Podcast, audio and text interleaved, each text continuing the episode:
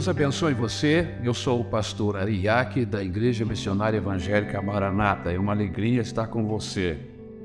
Eu quero, nesse momento, levá-lo à meditação em um texto que se encontra em Mateus, capítulo 6, versículo de 5 a 13. A pergunta é: qual é a oração que Deus responde? Vamos ao texto. E quando vocês orarem, não sejam como os hipócritas, eles gostam de ficar orando em pé nas sinagogas e nas esquinas, a fim de serem vistos pelos outros. Eu asseguro que eles já receberam sua plena recompensa. Mas quando você orar, vá para o seu quarto, feche a porta e ore a seu pai que está em secreto. Então seu pai, que vem em secreto, o recompensará.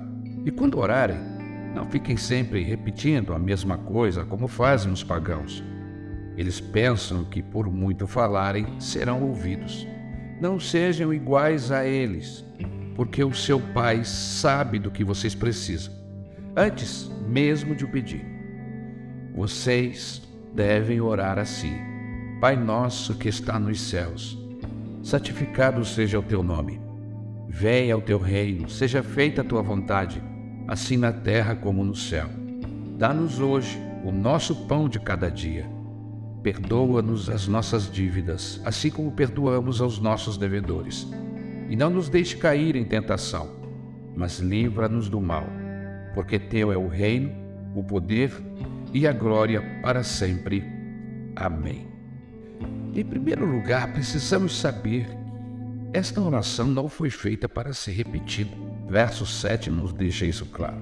Mas o Senhor Jesus quer ensinar, nos ensinar, princípios que regem a oração, ou seja, como devemos orar para sermos atendidos. A verdade é que nem todos querem aprender a falar com Deus. Mas por que, pastor? Quem sabe você que me ouve tenha tido um problema qualquer com seu pai carnal e tenha dificuldade de lidar com o Pai Celestial. Mas eu quero dizer que o Pai Celestial é inteiramente íntegro, bondoso e amoroso.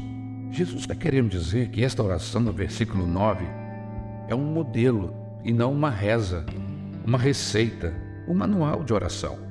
Aqui nós temos princípios de como orar. Jesus está dizendo o seguinte: quando vocês orarem, sigam este modelo. Mas o que precisamos fazer quando oramos? Para que as nossas orações sejam ouvidas. Primeiro, se queremos orar de fato, precisamos de liberdade para tratar Deus de Pai. É o que nos diz o versículo de número 9.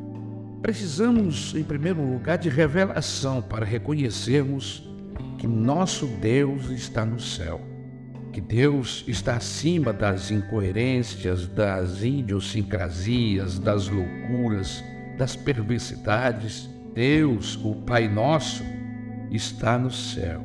Você jamais irá vê-lo bêbado. Você jamais vai ouvir dos seus lábios um palavrão. Você jamais vai receber dele um tapa, um chute, um desagravo. Deus, no qual você vai se dirigir na oração, está no céu. Ele é santo. Ele é perfeito no seu caráter. Precisamos de reverência, porque ele é digno. O Deus que vamos orar é tão digno que seu nome é santo. Seu nome não pode fazer parte da roda, da cerveja, do botequim. Ele é santo.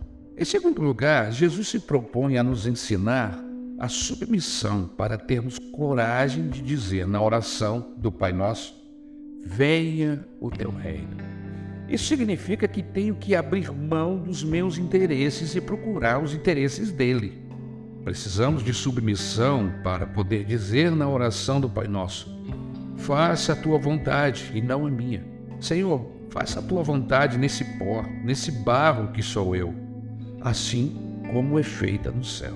Em terceiro lugar, o Senhor Jesus nos ensina que para orarmos essa oração do Pai Nosso, Jesus está nos dizendo que temos que ter convicção que nossas más obras ferem a santidade de Deus. Por isso que na oração do Pai Nosso nós dizemos: perdoa as nossas dívidas. De alguma maneira não temos nos portado bem como deveríamos. De alguma maneira, achou-se mentira em meus lábios, engano, maldade, o dolo, a malícia em meu coração. Por isto te peço, tenha misericórdia de mim e perdoa-me as dívidas. Em quarto lugar, temos que ter fragilidade para dependermos de Sua proteção. Porque na oração do Pai Nosso, Ele nos ensina a não nos deixar cair em tentação. Por quê? Porque sou frágil. Livra-me do mal. Não posso ficar à minha própria sorte, senão eu me desintegro, eu faço besteira. Por isso, venho aqui reconhecendo a minha fragilidade. Em quinto lugar, o Senhor Jesus está querendo nos ensinar que a oração do Pai Nosso é um manual onde nós reconhecemos, por fim, que o único valor eterno para sempre é o próprio Deus. Porque ele diz assim na oração: Porque teu é o reino, tua é a glória, teu é o poder. Amém. Veja que a oração do Pai Nosso é um esforço de Jesus para nos dar balizas, para nos ajudar a encontrar o caminho da salvação. Com isso, pretendemos que nossas orações não precisam ser longas e nem muito bem elaboradas. Uma das orações mais eficazes em toda a Bíblia foi a oração de Elias. Vemos que sua oração não passou de duas ou três sentenças, mas sua oração foi tão eficaz que marcou um dos períodos mais épicos da Bíblia. Esse é um exemplo de uma oração eficaz, uma oração que Deus ouve. Vamos falar com Deus agora. Senhor, Tu conheces as nossas fragilidades. Reconhecemos que Tu és o nosso Pai, o nosso Senhor, Santo, Salvador, o que nos justifica. Ouça-nos, ó Deus, quando falarmos contigo, principalmente porque nós falamos em nome de Jesus, que é a chave do teu coração. Ouve as nossas orações esta manhã, esta tarde, esta noite.